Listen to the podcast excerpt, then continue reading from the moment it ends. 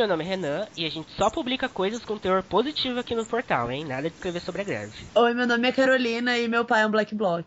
Oi, meu nome é Mariana e olha o fim da greve! Ê, é mentira! Ah! Oi, gente, esse é mais um episódio do Forninhos da Pauta. E depois de um hiatus aí, né, que nós fizemos, o último podcast foi ao ar, acho que em novembro de 2014. É, a gente está voltando agora e com um formato um pouco novo. Um pouco novo não, né? Um formato novo. Em que a gente, além das, dos podcasts temáticos, dos podcasts com making off, de reportagens que a gente produziu, nós também queremos começar a gravar podcasts temáticos, que a gente conversa sobre, dá a nossa opinião sobre temas que estejam em alta. Ou apenas e... temas que nos deem na telha mesmo. Ou apenas coisas que a gente quer reclamar para vocês. Que esse é o nosso jeitinho. É porque é pra isso que serve esse podcast, não é mesmo? Exatamente, não está sendo pago. Então é pra isso que serve. pra eu reclamar de minha mentira. Pra mim não é mentira, não. Eu reclamo Não mesmo. é mentira, não. Não está sendo pago mesmo. É, a parte que não está sendo pago é bem verdade. Inclusive, a gente vai estar tá deixando um link aqui na descrição para doações, tá? Caso queira. Gente, já tá meio cansando de pedir isso. Inclusive, queria pedir colaboração mesmo. A gente não tá brincando, é sério. Entendeu? A gente é, precisa comer de algum jeito. como brincadeira. Mas enfim, eu acho que como não podia deixar de ser, nesse primeiro é, episódio da volta a gente vai falar um pouco sobre as greves do Paraná. A gente já havia gravado um podcast sobre isso, a gente tentou, na verdade, né, na semana passada. Mas como tudo começou a mudar muito rápido, o podcast acabou totalmente desatualizado que a gente, no material que a gente tinha gravado. E a gente decidiu por bem gravar um outro com o que está acontecendo agora, porque da semana passada para cá mudou tanta coisa que já nem fazia mais sentido levar aquele episódio ao ar. Fazia tanto sentido quanto o texto do Zeca Camargo comparando a morte de Cristiano Araújo a livros de colorir. Não é? que bem. É, para começar, eu acho que vale a gente recapitular rapidamente o que a gente já falou sobre o assunto dentro do Foca. É, nós tivemos primeiro um texto da Heloísa, que foi um relato que ela fez. Heloísa é uma, é uma garota que estudou com a gente no ano passado. E ela estava lá no dia 29 de abril, quando aconteceu o massacre em Curitiba, é, na, na, Praça Nossa Senhora de Salete. E, e, ela presenciou de primeira mão, assim, né, os acontecimentos, e ela fez um, um relato, né, bem encorpado pra gente sobre o que ela viu, sobre o que ela viveu lá. Então a gente tem isso postado no, no Foca, né. E também um texto informativo que eu fiz quando estávamos prestes a completar quatro meses em estado de greve no Paraná, desde é, desde as primeiras, enfim, mobilizações, das primeiras paralisações que aconteceram em fevereiro, mesmo antes de começarem as aulas. É, e esse texto foi uma adaptação de um texto que eu fiz no meu ex-emprego. É, eu, enfim, atualizei o texto e, e recapitulei um pouco algumas coisas, mas é um texto que eu publiquei no onde eu trabalhava, no portal onde eu trabalhava, e que enfim, não foi muito bem recebido dentro da, da redação, assim. É, foi, não foi muito bem recebido, eu quero dizer que meu chefe brigou comigo porque era uma matéria de teor negativo. E aparentemente greve é uma coisa As negativa. Pessoas te censuraram. Rolou uma, censura, uma censurazinha. Aparentemente a gente só pode falar do governo em certos locais. Opa, acho melhor não falar isso. Deixa pra lá. Deixa quieto. Corta, não quero que apareça. Enfim, aparentemente a gente só pode é, dar notícias factuais quando é uma coisa boa, né? Que é uma besteira isso, porque a informação não funciona desse jeito, o jornalismo não funciona desse jeito. Desgraças acontecem Exato, em número é. muito maior que, que, que as coisas positivas, entendeu? Exato, e acho que a função social do jornalismo que é importante que em meio a qualquer transformação que aconteça na área, acho que a gente precisa lembrar da função social, que é informar, né? Tem até aquela frase do George, George Orwell que diz que o jornalismo é você falar aquilo que as pessoas não querem que seja dito, que o contrário é publicidade. Por um momento achei que você ia falar uma, uma frase de Jorge Matheus. Ah, é, sim, porque eles são uma pessoa só. Jorge Matheus, é uma pessoa só. Tem até aquela frase do Jorge Matheus. Eu achei que era também. Eu juro que eu pensei. Ah, muito que bem. Mas enfim, né, gente? Hoje tem, a gente completa dois meses desde, desde o massacre lá no dia 29 de abril. E eu acho que seria legal a gente falar um pouquinho sobre isso, o que aconteceu lá tudo mais. A Carol tem uma história muito boa que encaixa perfeitamente no que a gente tenta falar hoje nesse podcast. Carol. É, que no dia 29 de abril, quando rolou uh, o massacre lá em Curitiba, é, o meu pai estava lá. Ele estava acampado lá já fazia uns três dias. Meu pai é professor da rede estadual, já faz quase 30 anos. É, que ele dá aula na, na, rede estadual de ensino, professor de educação física. E daí ele tava lá. Vi que uh, uh, o bicho estava começando a pegar lá em Curitiba, porque eu estava assistindo pela internet. E, e, na verdade, o que eu estava vendo era a transmissão da votação que estava rolando na Alep, na Assembleia. Então eu não tinha imagens do lado de fora da Assembleia, mas dava para ouvir barulho de bom bomba, de tiro e, e tudo mais. E eu sabendo que ele estava lá, resolvi ligar para ele. Quando liguei para pro rapaz, ele já estava dentro da ambulância, porque ele tinha tomado dois tiros de bala de borracha. Simplesmente porque ele estava com flores entregando para os policiais. Quando a grade que estava contendo os professores é, veio abaixo, muitos que estavam ali mais perto da frente é, foram agredidos violentamente. Meu pai foi um deles. E aí eu tava, naquele momento eu fiquei muito indignada, porque eu, assim, me deu muita vontade de chorar, eu fiquei muito tocada, porque eu acompanho a vida do meu pai, sabe? Eu sei como é a vida inteira. Em todo começo de ano é a mesma coisa. Ele fica, ah, eu não sei se esse ano eu vou conseguir as 40 horas que eu preciso para fechar meu salário, porque eu só tenho um padrão, e daí para ele conseguir, tipo, são 20 horas. As outras 20 horas são aulas extras, e se ele não consegue pegar, não consegue fechar o salário dele do jeito que deveria. E daí ele ganha menos. E daí quando ele ganha menos, ele se fode. A gente se fode um pouco também, junto. Muito, aliás. E daí, é, quando ele me falou que ele estava dentro da ambulância, ele foi muito. Ai, ah, não, mas eu tô bem, eu tô bem, pode ficar tranquila e tudo mais.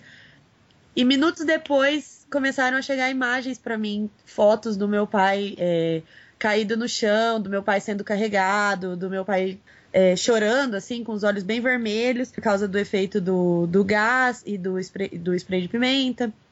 E daí aquilo foi me dando uma revolta muito grande. Eu não tinha muito o que fazer na hora. Falei, vou escrever um texto no Facebook do alto da minha insignificância. E escrevi. E o texto bombou de um jeito assim que eu não esperava que fosse acontecer. Me disseram depois que foi o texto mais compartilhado do país naquele dia no Facebook deu mais de 50 mil curtidas, 58 mil curtidas, algo assim, e mais de 30 mil compartilhamentos, ou perto disso. Já agora já não me lembro mais. Foi compartilhado por gente do cenário nacional, assim, que eu sempre tive muita consideração e sempre considerei pessoas muito inteligentes. A Letícia Sabatella compartilhou, a Thier e o Jean Willis. E eu fiquei muito orgulhosa de mim, porque eu achei que se essas pessoas estão pensando igual a mim, se eu estou pensando alinhado com o que elas pensam, é, de alguma forma eu tô no caminho certo. A gente não tá tão sozinho, né? É, exatamente. Não tô tão sozinha e, na verdade, também queria falar isso por isso, por, para mostrar que a gente tá pensando da maneira certa e que isso um dia, cedo ou tarde, vai ser reconhecido. E também para jogar na cara das inimigas, que eu acho importante. Te amo. Foi uma coisa muito louca, assim, que aconteceu. E daí a gente deu entrevista para vários lugares, para uma rádio do Rio Grande do Sul, pro pessoal de Manaus, é, gente de Londrina, gente aqui de Maringá, gente de tudo, de Curitiba. Foi, foi bem maluco. Eu não posso confirmar essa informação, mas talvez eu tenha mandado sim o release pro programa da Fátima, pra Carolina ser chamada para contar a história de vida dela. Não posso confirmar essa informação. fontes próximas, fontes próximas dizem que sim. sim. Confirmam, né? Na verdade, essa informação que o Renan tá falando aqui pra gente. É que, mas na verdade, gente, Fátima Bernardes não me chamaria, porque esse é um tema político, entendeu? Ela não vai tratar disso no programa dela. Olha, sabe você que Fátima é muito política sim, não que esteja defendendo ela, mas estou. Fátima, não, beijo, eu não tô dizendo que, que ela. Não, não tô... É, não, beijo Fátima, inclusive me chama assim, quero muito. Mas é que na verdade o programa dela, o foco não é esse, né? Então. Tá é... muito cedo para falar disso, gente, não é? É, é Ai, talvez esteja. O povo tá lá fazendo almoço, preparando a casa para receber o marido e vai ficar ouvindo o pai da menina que caiu? Ah, mas às vezes não, mas aí pode ser. Eles querem ouvir a banda que toca lá. Mas fica a dica aí pro Jô Soares. Se quiser. É, agora tá petralha, Vou né? dá pra dar um espaço, né? Vou deixar, meu, contato, vou deixar meu contato no, na descrição do podcast. Mas sim, mas ah, é, apesar de não ser um programa político, né? O, o programa da Fátima Bernardes, a intenção realmente, eu acho que de todos, né? No momento que aconteceu, e acho que da Carol também, quando escreveu o texto, era mais para falar o que tinha acontecido. Porque a gente uhum. vê que, vez Sim. após vez, a grande mídia, né, entre várias aspas, a mídia hegemônica, ela não dá o espaço merecido para determinados acontecimentos. E Sim. é importante que não seja esquecido, e é importante que se faça registro desse tipo de coisa, o maior número de registros possível, para que não seja esquecido e que fique fresco na memória do paranaense, na memória do brasileiro, porque o Beto Richa, que é o governador do Paraná, que ordenou os ataques, ele continua no poder. E ele está no seu primeiro ano de mandato, ele tem aí mais três anos pela frente. E, e, a gente sabe que registro, quanto mais registrado um fato é, maior parece a veracidade do fato. Então, é uhum. importante que se registre, é, na... que se rememore. É, na verdade, na época eu fiquei bem indignada porque o espaço dedicado a isso nos grandes jornais, como o Jornal Nacional, por exemplo, foi muito pequeno. É, quase não se falou do absurdo da situação e, e alguns jornalistas trataram assim um de forma um pouco que não foi. É, é não, mas um pouco tendenciosa para o lado do governo no seguinte sentido. Ah eles tinham sido proibidos de entrar na assembleia porque da primeira vez houve tumulto. É, é, citando aquele episódio de fevereiro, quando os professores impediram a votação do pacote de, de medidas que o governo queria aprovar em regime de urgência, né? E, e, na verdade, assim, eu conversei com alguns advogados a respeito, e isso é, é inconstitucional a princípio. Você proibir o povo de entrar na casa do povo, onde se votam as leis que vão influenciar a vida do povo. Eu achei engraçado eles quererem fazer isso a, a portas fechadas, assim. E, enfim, a gente tenta se manter confiante de que a justiça será feita, mas o fato é que além dele continuar no governo, como o Renan citou, é, ele continua tirando direitos da, da classe, entendeu? Da categoria. Então, não ele tem só como... não continuou como as, tudo que ele queria foi aprovado do jeito que ele quis, do jeito que o governo se dispôs a negociar, entre aspas, né? Sim. E ele saiu, tipo. Bom, eu vejo assim, tudo bem, a imagem dele tá, tá borrada, mas o, o que ele queria, ele conseguiu, sabe? Sim. O que ele queria aprovar foi aprovado do jeito que ele quis. O pessoal teve que voltar a dar aula e tá tudo inclusive, pra ele, sabe? Sim. Daqui a pouco o povo esquece. Sim. E inclusive medidas, por exemplo, a reposição da inflação, que é que são aqueles 8,17% que os professores estavam pedindo, é, aquilo tá na Constituição. Como que o cara aprova, como que a Assembleia aprova uma, uma reposição menor, bem, é muito menor, de 3, qualquer coisa, é 3,45 e a justiça não faz nada, entendeu? Tipo, porque é ilegal. Sim. É ilegal, é só isso, é ilegal, não tem discussão, porque é ilegal. E você vê que os argumentos eles são todos meio eles, todos eles falham em algum ponto, né? Porque como você estava dizendo que é inconstitucional você proibir o povo de entrar dentro de uma assembleia legislativa, você pega uhum. também para ver qual que eram os, os argumentos pelos quais, né, se foi, foi feita essa proibição. Segurança dos uhum. parlamentares. Como é que a gente vai falar de segurança dos parlamentares, é, sendo que é segurança contra quem? Contra o povo? Quem estava protestando lá fora eram quê? Eram Sim. professores, eram alunos, tanto alunos de graduação quanto alunos de de, de, enfim, de ensino normal, porque foi um movimento conjunto entre os professores universitários do Paraná e os professores do ensino básico regular. E, e a gente está querendo proteger os parlamentares do povo.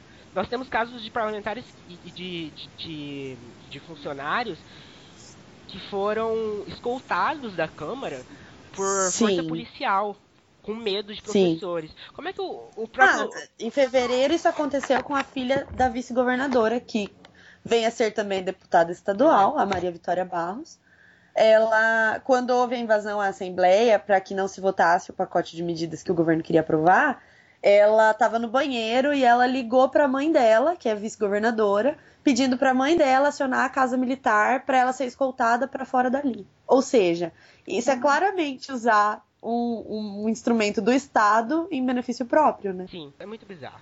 Muito bizarro. Porque a gente viu isso também de, de desviar a força policial para uma segurança privada no casamento do deputado Tiago Amaral, que aconteceu aqui em Londrina. É verdade. Houve protesto pacífico por parte de militantes estudantis e de docentes da universidade também, enfim, professores. Sim. E, e houve uma força policial deslocada para um centro, para um, um local nobre de Londrina, que não é um local de alta periculosidade. Então a gente não vê é. essas viaturas que deveriam estar talvez talvez não, com certeza fazendo o, o, a segurança da população lá impedindo Sim. que pessoas protestem, que pessoas eh, sendo deslocadas exclusivamente para proteger uma pessoa que que não está correndo perigo é, no final das contas. Entendeu? Não está correndo perigo algum. Ah, eu acho isso um absurdo. É você falar que, sei lá, se misturar com o povo. É, é chamar o povo de otário, né? Nunca pensei que seria otário, fui otário. A história do Paranaense. É, então a gente tem, acho que a situação atual é importante a gente falar também, né? A APP voltou da greve, a UEL também é, parou as paralisações, os docentes, né? A UEM teve a volta das aulas hoje.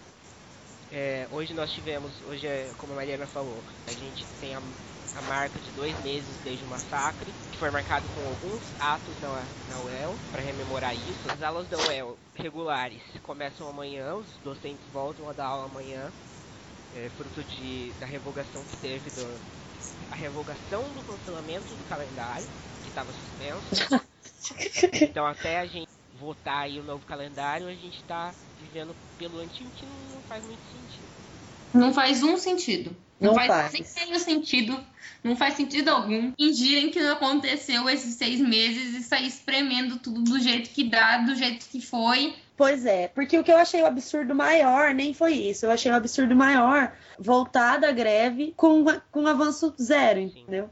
Que, que benefício que a gente teve? Que, que a gente teve, os professores tiveram, os funcionários da rede pública estadual, ni, nenhum. Sim, o que a gente conseguiu, que, que, que é ridículo, um reajuste menor do que o necessário enfim, nada, nada faz sentido. A gente fica tentando não. procurar, mas, mas não faz mais sentido. É, enfim, uma aluna da, do jornalismo questionou os professores no, no grupo né, do curso quanto a volta das aulas, né? Por que, que as aulas estavam voltando, por que, que a greve estava acabando, porque no final das contas a gente fica um pouco perdido assim mesmo, porque como a Carol disse, nós estamos voltando de um período de 60 dias de greve sem avanços, assim, sem avanços. A gente é. teve o um reajuste de 3,45 e uma promessa de que haverá um reajuste total nos próximos dois anos. Então a gente é, tá confiando mais uma vez em palavra do governador. Mas enfim. Não sei porquê. É, não sei quem achou isso uma boa ideia. Eu acho importante que dá um espaço para, enfim, a, a, o, a, explicação. Com a palavra, o professor Emerson, escada do professor do, do curso de jornalismo. Lamentavelmente, porque todos os recursos no ambiente político se esgotaram ontem, dia 22 de 6, na Assembleia Legislativa. Houve três votações uma considerando o pedido de reposição salarial de 8,17%, como é inconstitucional, né? A segunda votação foi o pedido de isonomia, ou seja, se vai dar apenas 3,45% para os professores, porque os funcionários do Legislativo, do Tribunal de Contas e técnicos do governo tiveram reposição e até aumento. Então a situação que a gente tem aqui é todas essas outras categorias com aumento e os professores nem com reposição. Dois pesos, duas Exato. medidas, né? Lembramos que o governador, secretários e assessores tiveram aumento de 14,5% em janeiro. Resposta do, do CCJ: cada poder tem orçamento próprio e pode fazer isso. Por fim, passou em segunda e terceira discussões o projeto do governo dos 3,45, tudo isso em apenas uma tarde. Resta entrar na justiça e aguardar a decisão em tribunais fora do Paraná. Depois colocaremos mais informações sobre outros problemas enfrentados até aqui. Então, e daí o que nós temos, o cenário atual? Os, os estudantes estão em greve na UEL ainda, os estudantes permanecem em greve. É, que eu acho na reitoria da UEL, eles ocuparam na sexta-feira após a assembleia. Eu estava nessa assembleia, é, foram feitas algumas propostas, a maioria das propostas foi a favor da manutenção da greve estudantil, porque na UEL nós tivemos desde o começo o apoio dos estudantes, a greve dos professores, os estudantes entraram depois, porque, enfim, os estudantes não são organizados num sindicato, então houve uma mobilização posterior, mas desde o começo houve um apoio do movimento estudantil, claro. Sim. E quando houve o recuo dos professores e dos servidores, é, o recuo da, da paralisação, a gente percebe que a categoria dos estudantes foi a que menos teve mudança em suas pautas. A gente continua Sim. desde o começo, desde o começo do ano, exigindo as mesmas coisas. São coisas básicas que são medidas de permanência para os alunos, aumento das, das políticas de, de inclusão, né, bolsas de estudo, aumento da, das vagas de moradia estudantil, conclusão das obras da RU. É, hoje nós Sim. temos muitos alunos que realmente não têm de onde comer, porque o Rio está fechado e não há nenhum respaldo. E os restaurantes que tem perto da universidade são muito mais caros. Muito mais caros. Então a gente vê muitos alunos que estão em situação. A, universidade está numa situação muito complicada. Assim.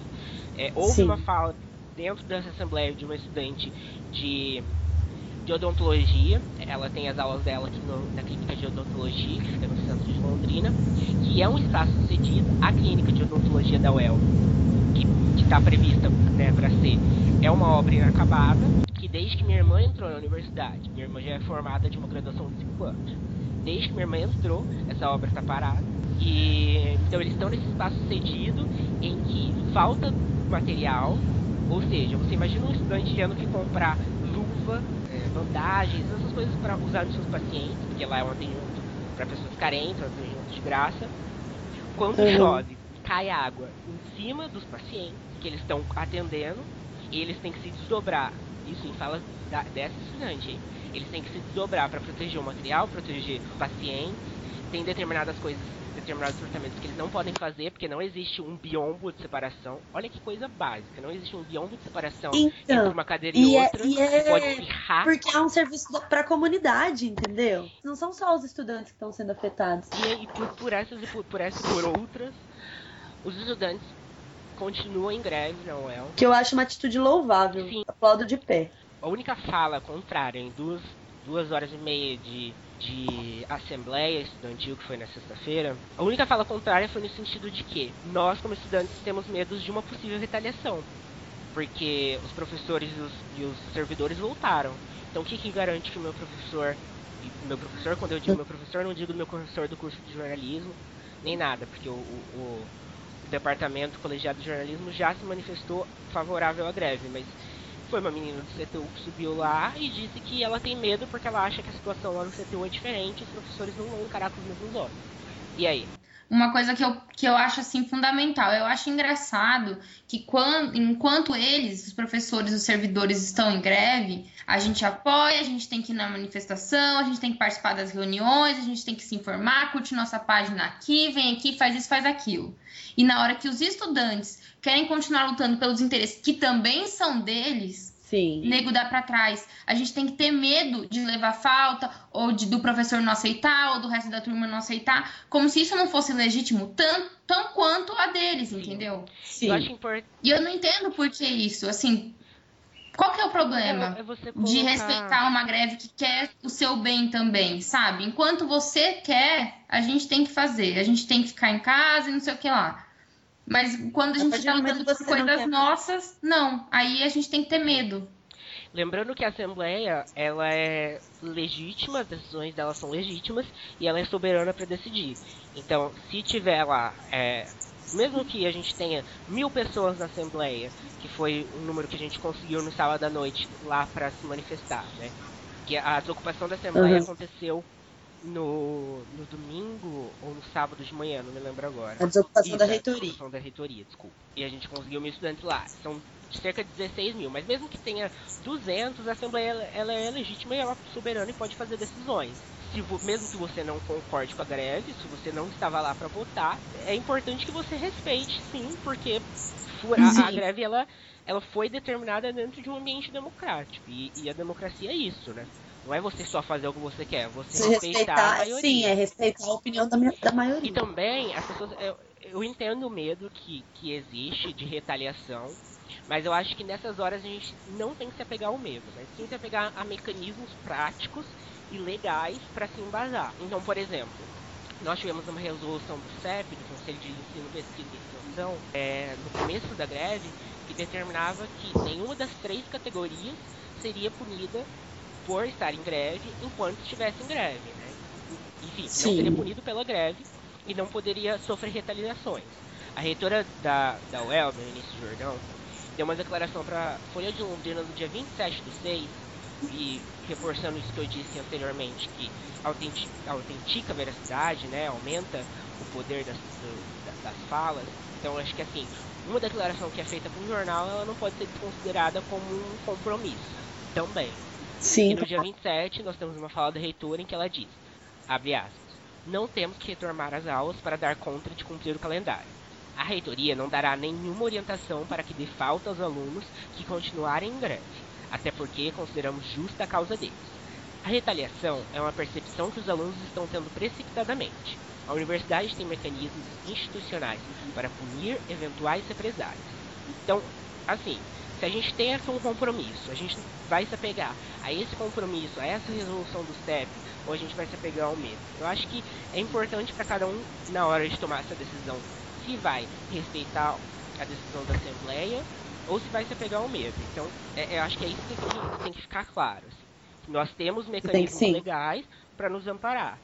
Então, ah, eu tenho um professor problemático, um professor que isso, que aquilo, ai, não seca, não seca. Que já disse que vai dar falta mesmo.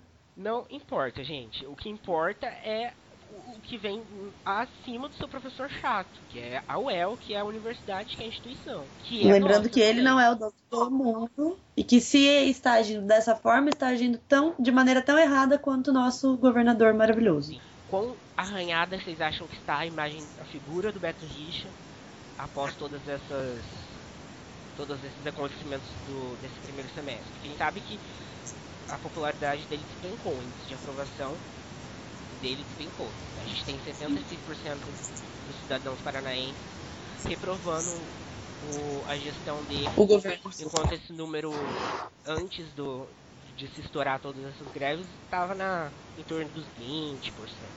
É, eu, eu acredito que a imagem dele tá muito arranhada assim hoje e que. Bom, eu vejo isso pelo que as pessoas me dizem, né? Eu não votei no, no Beto Richa, não votaria. É, mas algumas pessoas que votaram e que, que eu conheço vieram me pedir desculpas depois desse episódio do meu pai e, e depois de tudo isso que ele tá fazendo com os professores e com os servidores estaduais diz- dizendo que se pudessem voltar atrás hoje já não votariam mais nele. Isso, isso me deixa mais tranquila, porque eu vejo assim que o povo não é burro, ninguém, tá, é ninguém é né? cego, ninguém. Exato. Que ninguém, ninguém é cego, tá todo mundo vendo o que tá acontecendo. É, por outro lado, eu também acho que a memória do povo é curta, e eu digo isso por dois motivos factuais. Assim. O primeiro é o nosso ex-governador Álvaro Dias, que hoje é senador, e não apenas Como é senador, senador do pelo estado. É, como ele é o senador mais votado do país nas últimas eleições. Ele foi o senador mais votado do país. O Álvaro Dias, em 1988, fez algo muito parecido com o que o Beto Richa fez agora, embora em proporções menores. Ele pediu que a cavalaria da Polícia Militar eh, fosse para cima dos professores. E hoje ele é senador. Então, assim, isso foi em 88, foi o ano que eu nasci. Vai fazer 27 anos esse episódio. A idade. Não é tanto tempo assim. E o segundo fato é o Fernando Collor, que foi impeachmentado e estamos vendo aí ele de volta na política feliz e contente. Então, eu não acredito que isso seja duradouro. Mas eu acho que hoje ela tá muito arranhada, sim, a imagem do Beto É. Richa. Eu acho que sim, que tá bem arranhado e tudo mais, mas eu acho que, como a gente já vem falando, é, a gente só tá, tá analisando o primeiro ano de, vai, seis meses de mandato dele. E tem muito tempo ainda pela frente, a gente sabe que a campanha política dos governadores, tudo mais, dos, dos políticos em geral, começa nos últimos dois anos de mandato. Então eu acho que dali a pouco ele começa a construir a pontezinha ali, liberar uma verbinha aqui, deixar o povo ver que ele tá erguendo alguma coisa. Duplica e aí a gente começa já já a esquece duplicar mais algumas fez. rodovias, então que ele termine. Vem aqui inaugurar, vem aqui inaugurar alguma coisinha, vem aqui nomear o pessoal da polícia, que foi isso que ele ficou fazendo ano passado inteiro. Sim. Mas eu acho que a minha opinião vai um pouco mais de encontro com a da Carol, no sentido de que eu acho que realmente não é o fim do Beto Rich. Por quê? É, o brasileiro, ele tem um pouco. Ele não tem tanta empatia, eu acredito, com esse tipo de causa.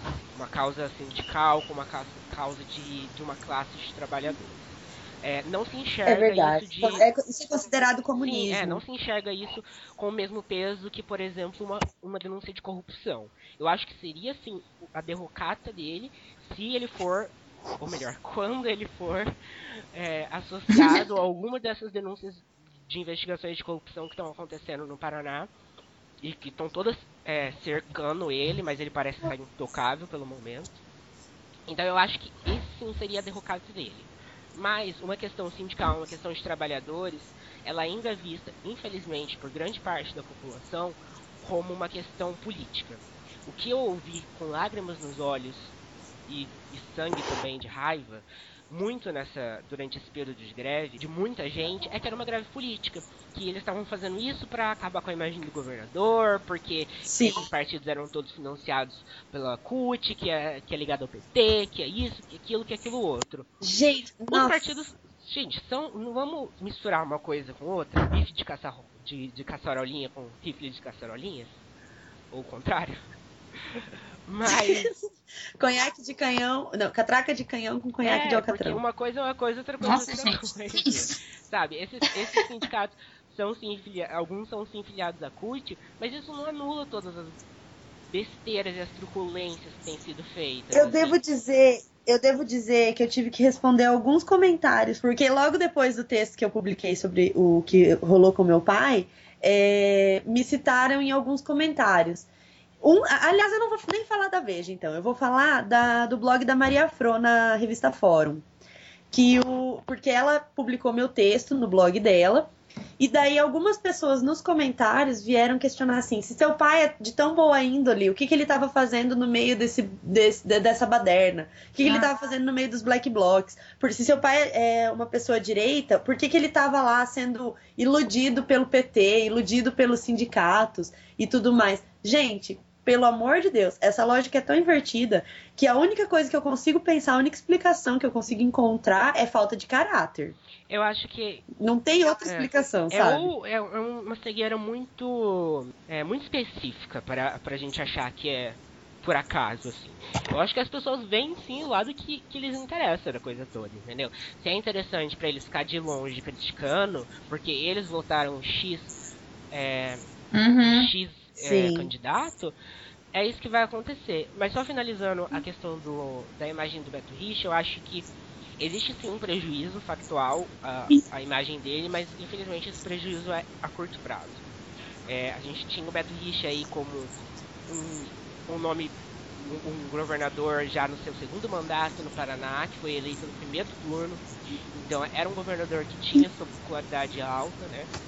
Era uma Sim. uma figura que estava cotada para ser presidenciável num- numa próxima eleição e eu não vejo isso acontecendo mais tão cedo assim. Eu não vejo isso esse, esse essa experiência como fim da carreira dele, mas eu também não, não enxergo isso como passando em branco assim. A gente tem números que que mostram que caiu muito, mas infelizmente do outro lado a gente também tem alguns exemplos de pessoas que é, cometeram atrocidades de, de teor parecido e que, enfim, voltaram aí pra cena política. Então eu acho que o, o importante mesmo é que a gente faça assim atividades para rememorar todas as coisas que foram feitas de errado, que a luta continue, que os estudantes continuem firmes no, no, no que no que se foi proposto, assim, porque é, eu eu acho que o que, que não se pode, eu sou totalmente a favor da greve, a favor da luta pelos seus direitos, mas se você entra em greve e fica 60 dias de greve,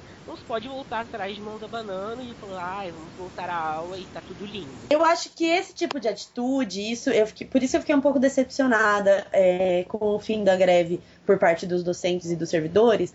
Esse tipo de atitude corrobora a ideia que algumas pessoas já estavam é, desenvolvendo de que a greve era um capricho. Exatamente. E que é política e que as pessoas não querem trabalhar. Sim, exatamente. Eu acho que você voltar, você acabar a greve sem os avanços que você estava buscando, é corroborar essa ideia, é dizer, olha, é isso mesmo, era um capricho, mas como não deu resultado, nós vamos parar de fazer birra aqui e vamos voltar Sim. a trabalhar. E a gente sabe que não é o caso, mas é a impressão que passa, entendeu? É, e, nós não, uhum. e, e na UEL, assim, além, além disso tudo, de, de alunos estarem desamparados, de professores não terem seu reajuste no nível da inflação, que é constitucional, a gente tem universidades como uma instituição é, desfalcada. Né? O UEL não, tem, não, não teve repasse de verba de custeio do valor total, que, que precisava do orçamento do ano passado. É, quando nós voltamos às aulas em março, né, que nós tivemos 30 dias de aula durante março esse ano. Quando voltamos uhum. às aulas, a gente já estava completando uns seis meses em que a UEL não pagava contas de energia e de, de água, de internet e essas contas assim, porque não tinha dinheiro para pagar. Então a gente está voltando para as aulas, né? Agora, né, nós estamos voltando. A gente voltaria para as aulas com uma universidade tão desfalcada quanto. E, além de tudo, de corroborar toda essa visão de que a greve não seria legítima, se a gente volta, na minha opinião, eu e Renato, voltamos agora, sem ter nenhuma das reivindicações das pautas é, atendidas, além de tudo, nós demos um refresco para o governador, né? Porque a UEL ficou aí fechada Sim. durante um semestre, e esse semestre que ficou fechado foi de economia para o cofre. Então, além de tudo, a gente Sim. deu uma ajuda pro, pro, pro, pro um para enfim, para um governo que, é, que já estava desfalcando a instituição. O que eu acho assim que é uma boa, um bom questionamento para a gente deixar no ar, como reflexão mesmo para gente. O que, o que eu acho que é importante perguntar é o seguinte: se em outubro, quando ele, eh, antes das eleições, ele estava fazendo campanha dizendo que os quatro primeiros anos de mandato dele foram para arrumar a casa financeiramente e que o melhor estaria por vir, o que aconteceu nesse tempo, nesse intervalo de tempo, sendo que o Paraná é recordista de arrecadação de impostos, que onde foi parar esse dinheiro, entendeu? Se estava tudo certo. O que, que aconteceu de tão errado? Bom, gente, esse foi o nosso episódio dessa semana do Forninhos da Pauta. Tentando segurar esse forninho grande que é o Beto Richa. E espero que a gente tenha colocado aí, na sua opinião, nossa informação de, de forma direta. E é isso. A gente se vê no próximo episódio. Tchau, galera. Tchau. Gente, um beijo e fiquem bem e protejam-se do Betinho, que tá, tá foda. foda.